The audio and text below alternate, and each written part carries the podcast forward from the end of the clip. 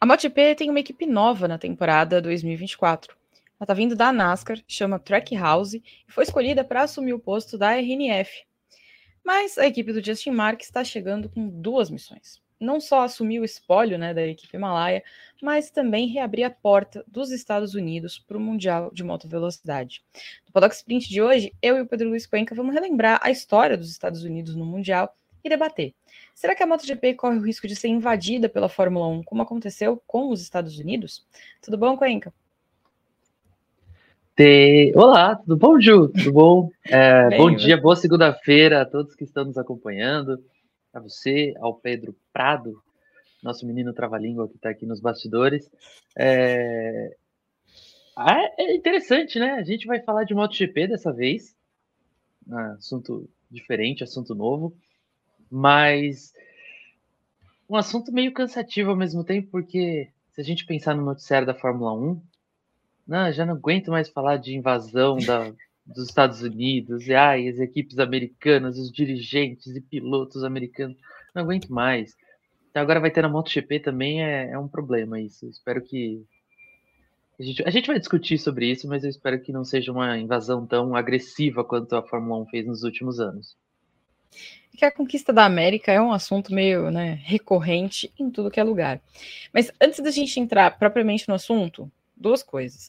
Não se esqueçam de se inscrever no canal, curtir, compartilhar, ativar notificação, é, tudo, que você, tudo que tem direito, faz tudo. Comenta aqui também no chat para a gente saber o que vocês pensam, para a gente poder conversar mais um pouquinho. E também cabe uma explicação né, do que está acontecendo na MotoGP. Logo depois do final da temporada 2023, a Dorna, que é a promotora do campeonato, anunciou um veto à participação da RNF por conta de repetidas infrações ao acordo de participação. Então não é que a RNF pulou fora, ela foi convidada a sair, né? O que existe de rumor nos bastidores é que a equipe que tem origem malaia, mas que hoje é 60% de propriedade de um grupo romeno, o Criptodata, não estava pagando as contas. E aí acontece que a Dorna decidiu barrar a participação, só que ela prometeu buscar um substituto que pudesse assumir esse espólio ou seja, ser uma equipe satélite da Aprilia e abrigar o Miguel Oliveira e o Raul Fernandes, que são contratados direto pela casa de Noale. Então a Aprilia já tinha os funcionários, ela tinha um contrato para ter uma equipe satélite, só que de repente ela ficou sem equipe. Então a Dorna foi lá e escolheu a Trackhouse, que já era especulada porque o Justin Marques, que é o dono da equipe, estava no paddock de Valência antes do assunto do, do, do, do anúncio né, do veto à RNF. Então, isso tudo já estava no ar, não pegou exatamente as pessoas de surpresa, mas é uma novidade importante. Agora, Cuenca, conta pra gente, quem que é a Track House? É, a Track House é, é uma equipe que está vindo na, da, da NASCAR e a gente não não conhece assim muito a Track House, né? Nem os, os, os, que acompanham as NASCAR, os fãs da NASCAR também estão conhecendo agora essa equipe. Ela é bem recente. Uh, foi criada mesmo em 2020 para estrear em 2021, então é, tem poucos anos, pouca experiência. E assim como ela fez na MotoGP, ela tentou comprar uma outra equipe, não deu certo. Então tentaram ali juntar uns recursos, uns investidores, tem uns parceiros aí famosinhos, como o seu ídolo, o cantor Pitbull. É... Acho que eu não conheço uma música dele, eu só sei que ele existe. Eu acho que ninguém conhece uma música do cantor Pitbull, a gente só sabe que existe, a gente sabe qual é o rosto dele e tá de bom tamanho. É... Mas enfim, ele é um dos sócios lá, um dos parceiros da equipe. Tem também outros celebridades aí que também botaram uma grana na Trackhouse. E é isso, é uma equipe pequena, ainda tá se adaptando ao grid da NASCAR. Tem dois pilotos é, fixos, que são o Daniel Soares e o Ross Chastain. É, esse último até fez uma boa temporada agora em 2023, venceu duas corridas. É, eles já chamaram alguns convidados. Kimi Raikkonen já correu por lá. É, o Sean Van Ginsberg, é muito difícil falar esse nome. Ganhou aquela caótica corrida no circuito de rua em Chicago. como convidado. Então é uma equipe nova no grid da, moto, da, da NASCAR também.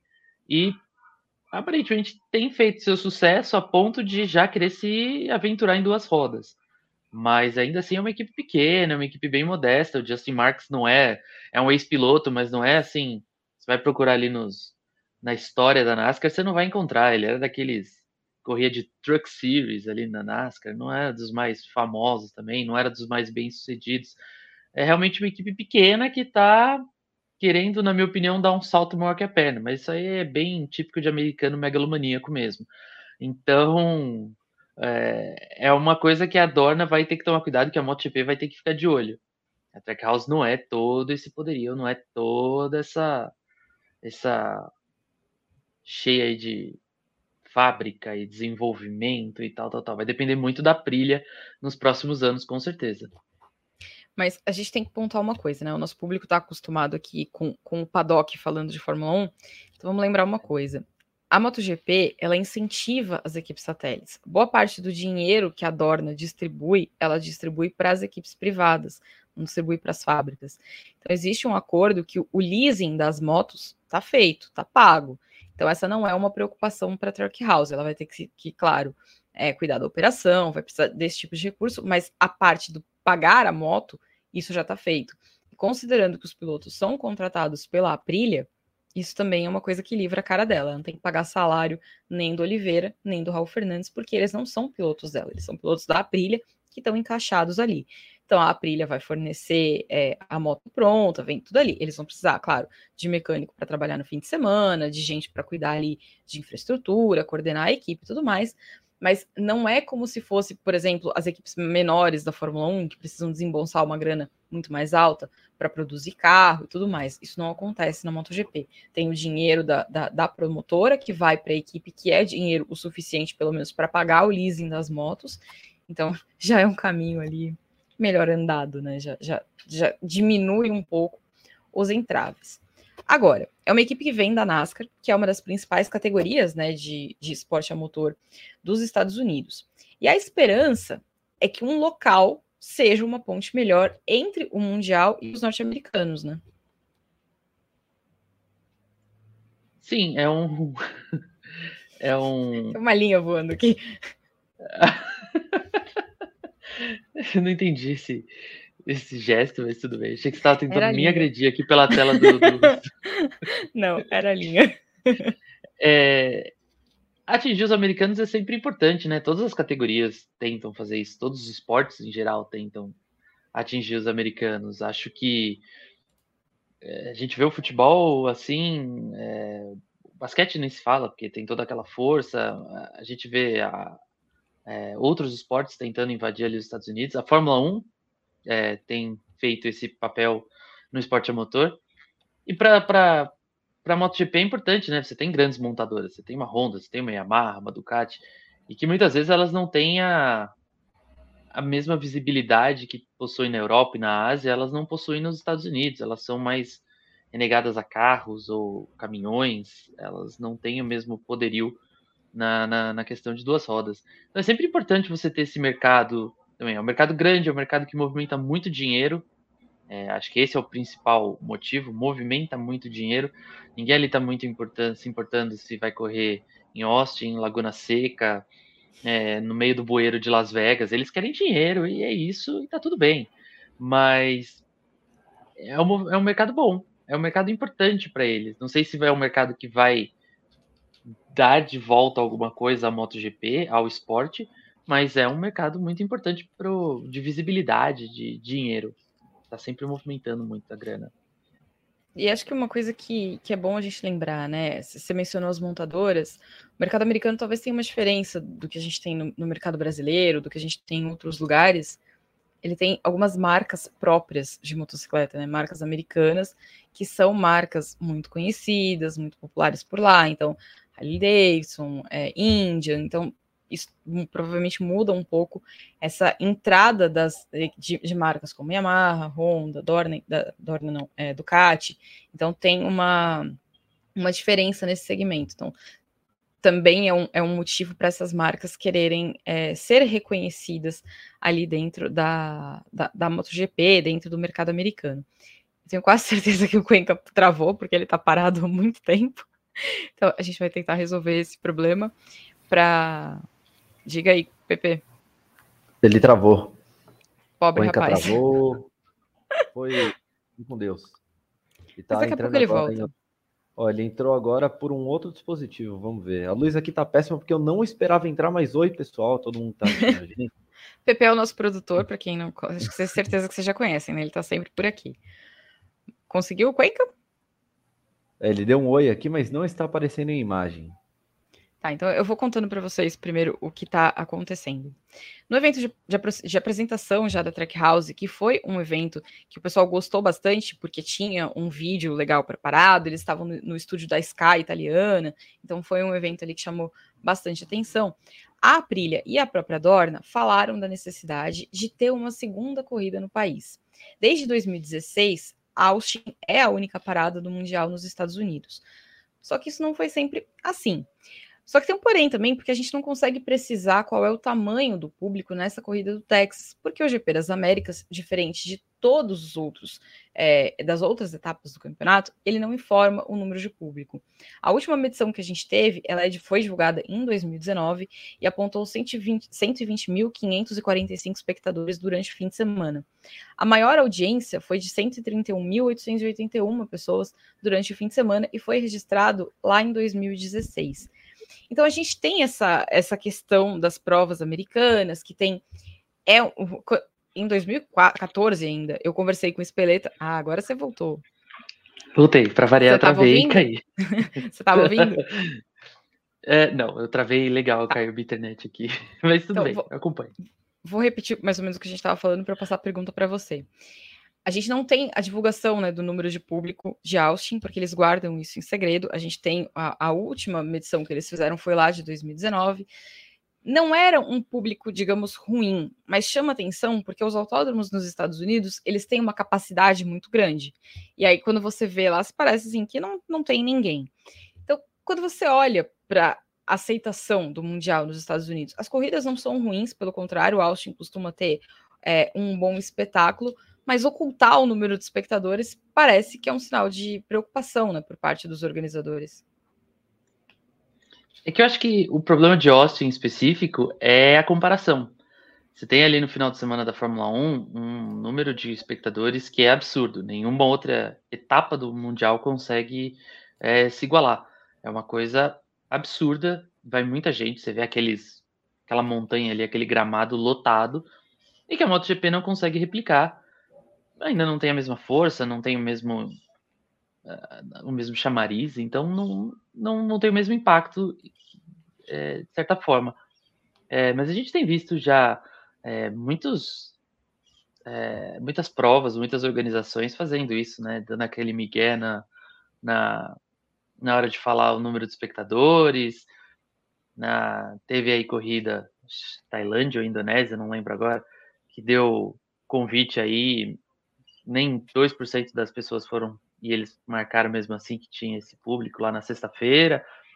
Então, a questão de Austin esconder isso é, é preocupante, apesar da gente ver assim um público decente na MotoGP, nas corridas lá, é preocupante. É óbvio que não tem a, não tem o mesmo não era a mesma época que a Fórmula 1, a Fórmula 1 disputa no fim do ano, MotoGP disputa logo no começo da temporada, mas a gente precisa lembrar que Austin também tem, mais ou menos ali naquela época da MotoGP, tem a NASCAR correndo ali.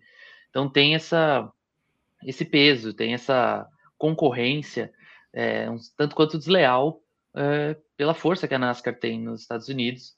É, e é uma coisa que a, que a Dorna precisaria dar uma olhada com carinho, porque ela sabe que por exemplo, Barcelona, Fórmula 1 corre mais para o começo do ano, então eles jogam um pouco mais para o meio, do meio para o final. É, eles têm esse problema um tanto quanto, uh, não, não tanto como Austin, mas parecido no Japão, né, que Suzuka e Motegi são realizadas praticamente juntas no fim da temporada. Então é uma coisa que a Dorna precisa olhar também. É, o público não é ruim, para a MotoGP, para os padrões da MotoGP não é um público ruim, mas é um público que não se equipara à Fórmula 1 e que ainda assim deixa uns, umas grandes lacunas na arquibancada do Circuito das Américas. O Fundo Monetário Internacional, né, com os dados de 2013, colocou ainda a economia dos Estados Unidos como a maior do mundo, com um PIB de 26,95 trilhões de dólares. Acho que não dá nem para imaginar um dinheiro desse. Mas essa é a explicação mais simples, né, para a gente justificar esse interesse não só da MotoGP, mas da Fórmula 1 e de todo mundo pelo país, né? Sim, tem dinheiro. Você vai onde tem dinheiro. Porque você acha que tem Arábia Saudita, Emirados Árabes correndo atrás de corrida. Ele é, o pessoal vai onde tem dinheiro.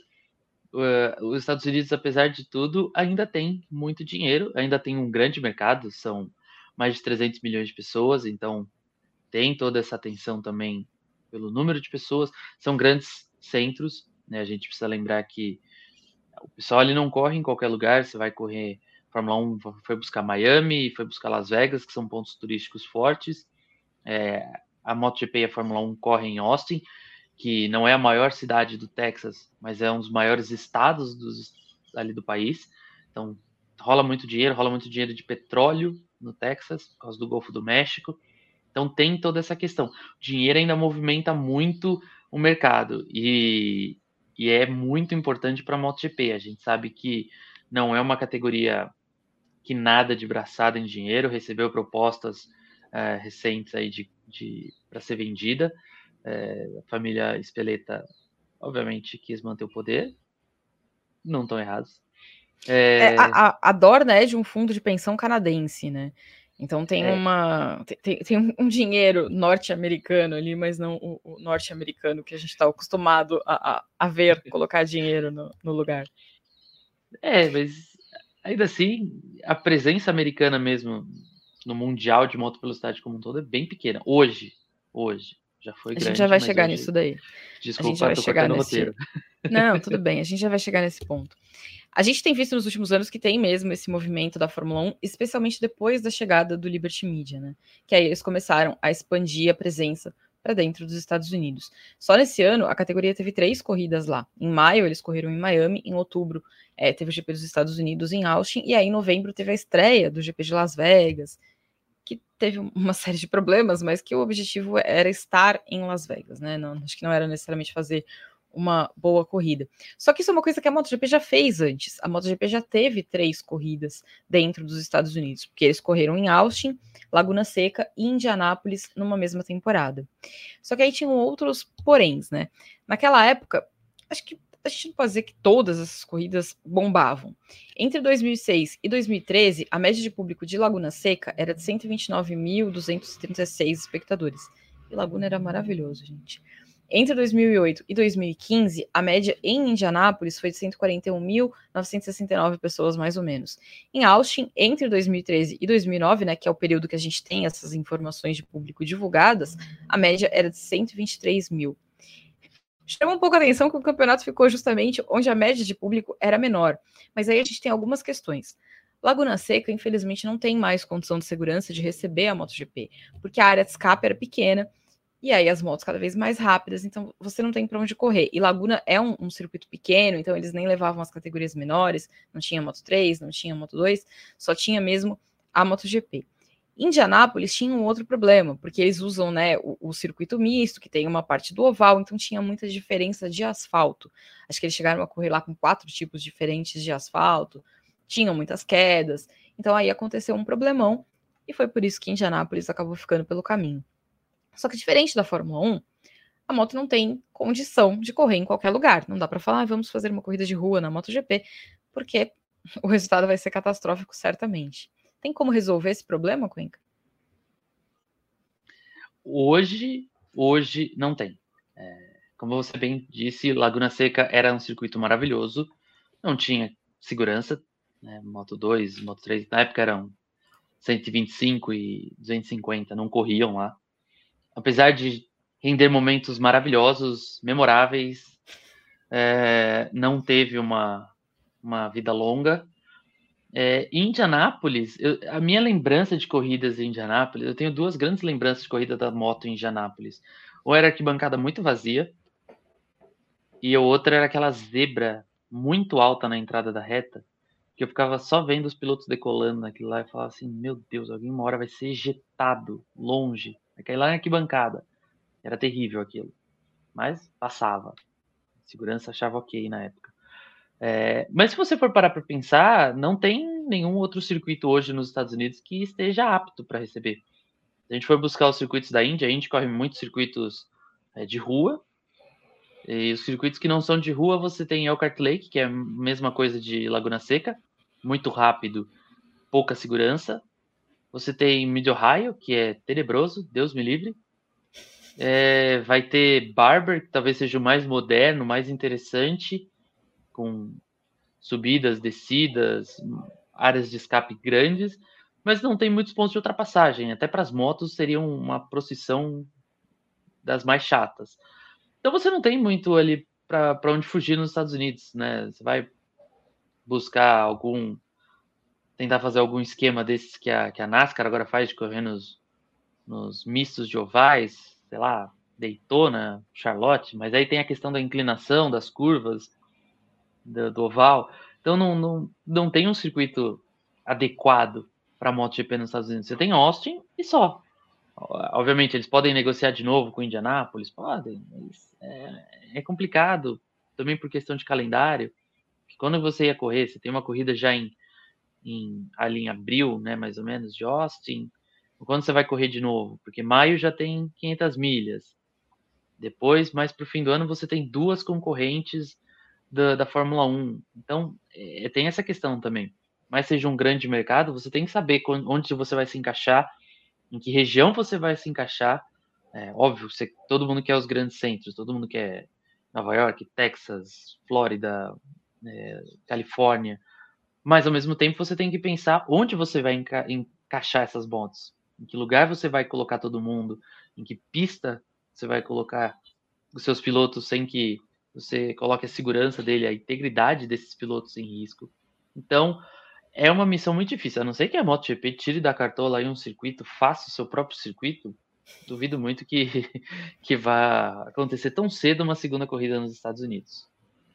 E a MotoGP passou por uma transformação importante recentemente também com a chegada do Dan Rossomondo, que veio para ocupar o posto de diretor comercial. Ele é norte-americano e ele vem da NBA, que é um dos mais populares esportes do país e que tem um alcance global impressionante, né? Eu sempre brinco que você não consegue ir no supermercado, no shopping, em qualquer lugar sem ver um produto da NBA. Então, a, a marca NBA é uma marca conhecida até por quem não assiste os jogos da NBA. Então, acho que esse era um truque que, que era importante o, o Rossomando né, lançar para a MotoGP. Mas você acha que dá para conquistar um mercado como o mercado dos Estados Unidos com o trabalho de um homem ou vai precisar de mais coisas?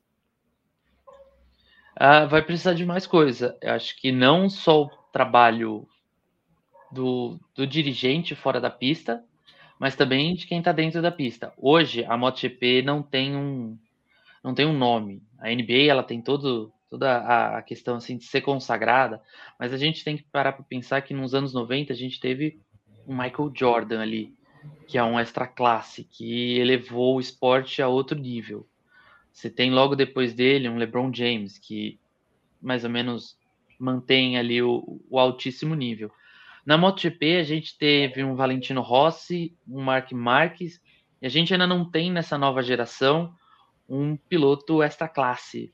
Alguém que você olha e fala assim: esse aqui vai ser o rosto da MotoGP pelos próximos 10, 15 anos. Você não tem isso.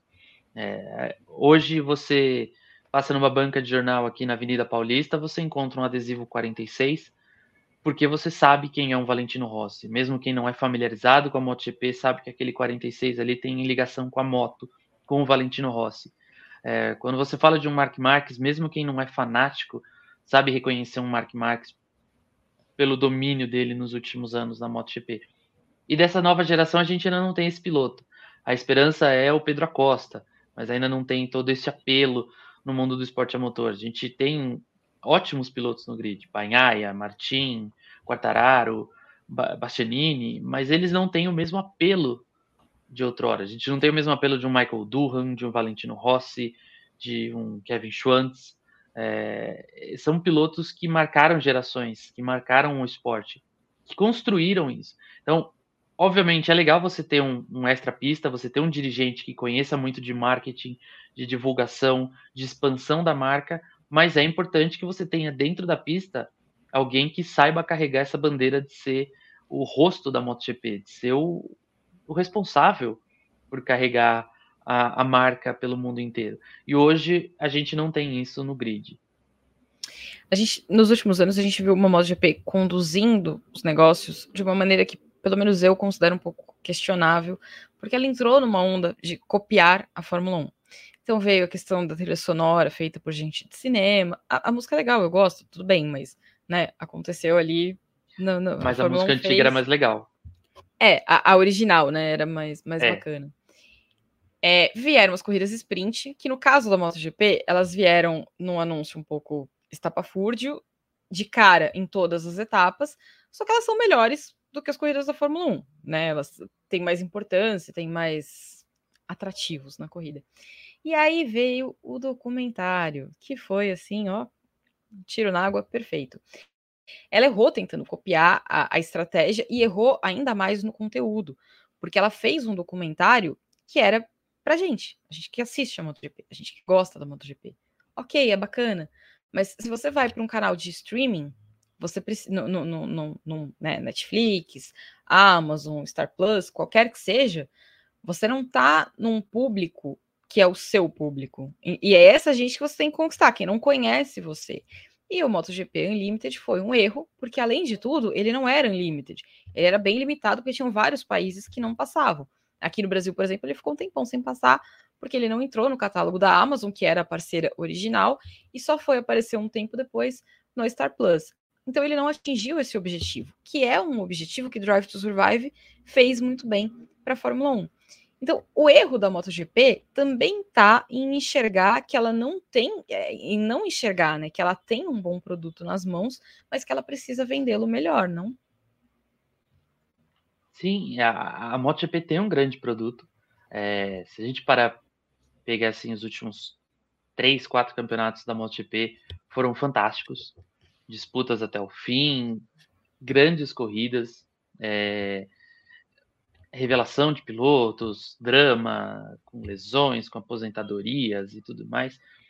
Mas ela tem que saber se vender e ela tem que saber que ela ficar atrás da Fórmula 1 nunca vai ser é, algo positivo.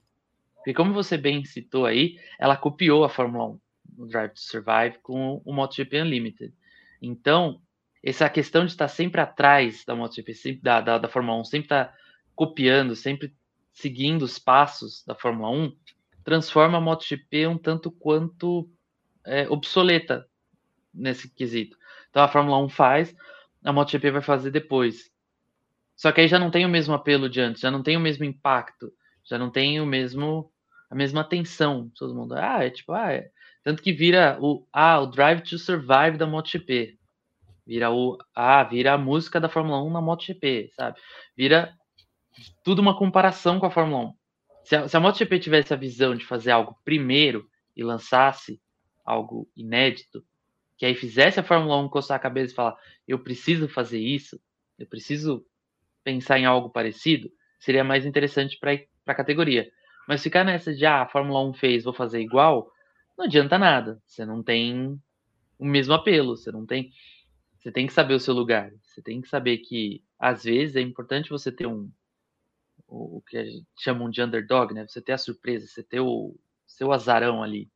E falta isso para a MotoGP. Então, o mercado é bom, o produto é bom, mas ela precisa ter a noção de que precisa fazer isso primeiro. De que precisa ser inovadora no, no, nesse quesito. Eu acho que diferente também, não só da Fórmula 1, mas do que a gente vê em outros campeonatos, a gente sempre consegue ter uma temporada na moto dominada por várias histórias diferentes, né? Esse ano, por exemplo, a gente começou o ano com a, a corrida sprint, que a gente falava, meu Deus, não vai sobrar ninguém até o fim do ano.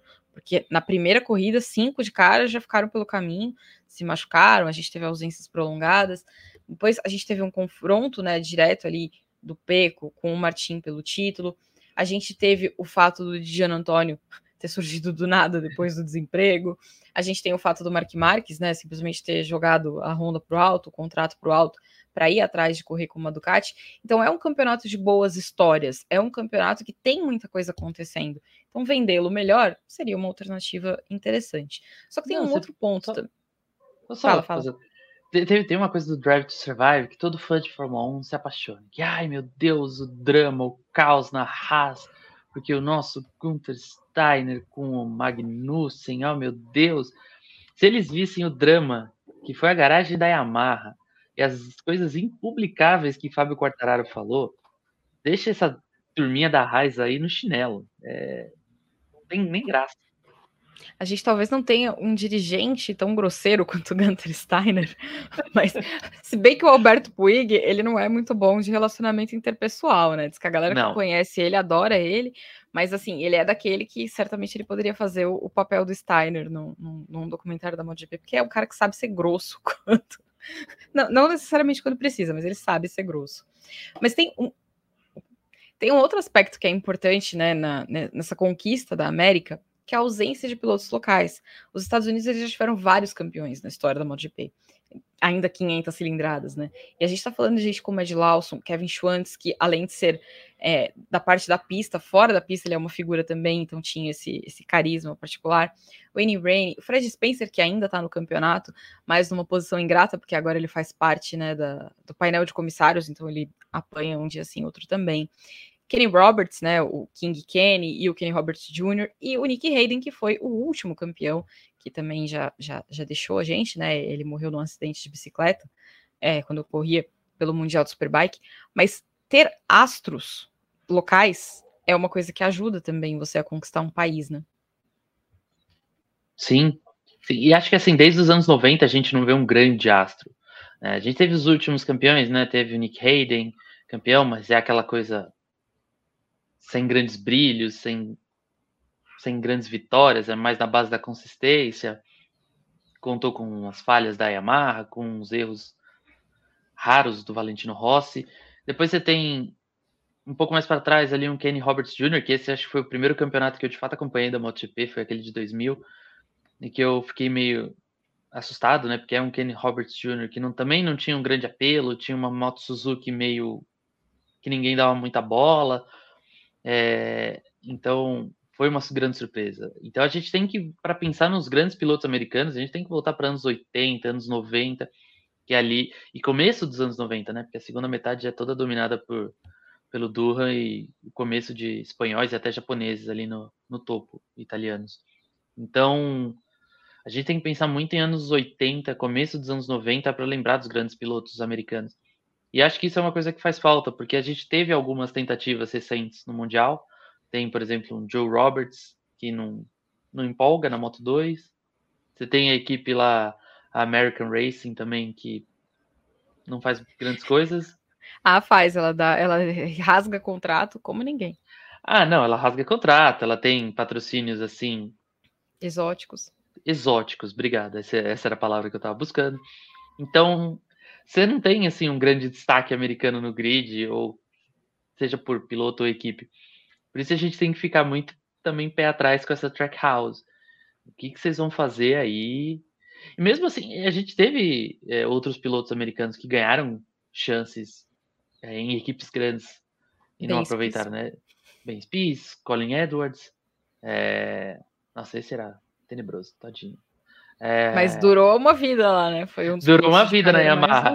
É, não, na Yamaha ele ficou ali porque era ótimo pro Valentino, né? Não, mas também é, mundial, era mais ou menos né? o Pérez. Ele teve uma carreira é. bem, bem longa ali. É, mas ele na Yamaha era quase como o Pérez com, pro Verstappen, assim. O Rossi adorava, não fazia cócega, não fazia nada. É, e o Pace, o Pace eu botei fé nele, eu fui muito inocente. Eu botei fé nele. Mas também não durou muito. E, Mas assim, também gente... eu acho que ele deu, deu um pouco de azar, né? Porque se pegar ali Valentino no auge, depois Lorenzo querendo nascer, então não, não era um bom é... momento. Ele, ele pegou a era dos aliens, né? Então a gente pode dar é... Não, e assim, ele pegou a época que ele tinha que lutar ou contra o Lorenzo ou contra o Stoner. Então, pô, tadinho. O Valentino tava na, na, na Ducati naquela época ali, que ele chegou na equipe de fábrica. Ficou então... triste para ele, né, coitado. Não, tem isso, né? Ele vai, ele vai para substituir simplesmente Valentino Rossi na equipe de fábrica. Missão assim pouco ingrata. Arrobada.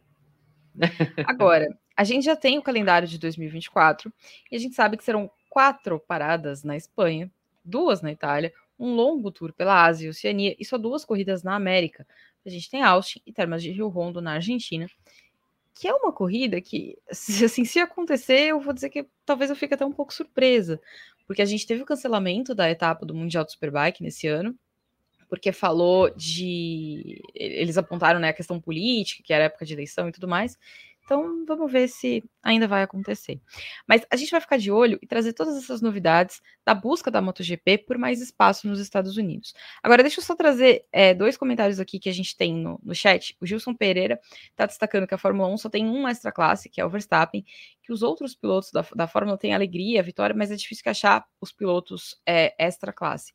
Isso é uma verdade, né? É difícil você achar uh, esse tipo de piloto.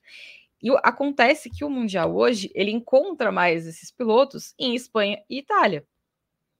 Sim. Só, só um comentário, você tem mais de essa classe na Fórmula 1, você tem Lewis Hamilton, você tem Fernando Alonso. É que o carro também não ajudou muito esses dois. Mas, é, na MotoGP você tem grandes pilotos, mas extra classe, assim, hoje, hoje, 11 de dezembro de 2023, você só tem Mark Marques. Só que tem tava, Mark Marques. Coitadinho. Que tá, sofrendo. coitado, tá todo arrebentado, com a moto capenga. Vamos ver em 2024, mas assim, extra classe hoje, só ele. E a gente tem aqui também o comentário do Balista que está dizendo que, tirando Mark Marques, não existem mais pilotos com carisma. E que a real disputa é clichê de novela, com intrigas e brigas entre os pilotos. Na parte do carisma, eu acho que a MotoGP está pecando em trabalhar, porque Marco Bezek é um espetáculo. E quando junta Marco Bezek e Peco Banhaia, o Peco se solta mais um pouquinho. Sim. E ele, ele fica um, um tanto mais atrativo, né? Sim. É, tem, tem alguns pilotos até que são bem carismáticos mas eles precisam ser mais expansivos. Né? A gente tinha e explorados aquela... também. E explorados, exatamente. Né? Porque se a gente lembrar do Valentino Rossi, tinha aquela questão das comemorações e tal, tal, tal. Hoje elas são um pouco mais tímidas, tem alguma coisa mais modesta. É, eles precisam, eles poderiam desenvolver mais esse lado, porque hoje a gente pensa em comemorações, a gente sempre vai lembrar do Valentino com a camiseta de galinha, com ele pendurado na moto, indo correndo para o banheiro, essas coisas. O Lourenço pulando no laguinho lá de Jerez, quase morrendo afogado. É... Uhum. Mas falta isso um pouco para os pilotos, né? Falta essa conexão também pela através da mídia. É legal ali você vencer, aplaudir o público, dar um tchauzinho. Mas, cara, faz uma graça. Não, por exemplo, uma das cenas mais marcantes da temporada 2023 foi o Zarco indo ali no, na frente da galera e dando a pirueta dele porque é uma marca registrada dele, é uma coisa legal, esteve próximo do público. Então eu acho que, que vai ter um. Precisa ser explorado isso, mas eles precisam também desenvolver esse lado mais é, brincalhão, mais humano também. Ou seja, produto tem, precisa trabalhar mais no marketing. E a gente vai seguir acompanhando como a MotoGP vai fazer isso e quais as novidades, né, que eles vão preparar para 2024 e também o que a própria Trackhouse vai aprontar, né? Vamos ver como essa equipe vem aí, o que, que ela vai ter dentro da equipe, né? Se vai continuar com os funcionários da RNF, se não vai. Mas eu agradeço a companhia de todos vocês nesse Paddock Sprint de hoje e até a próxima.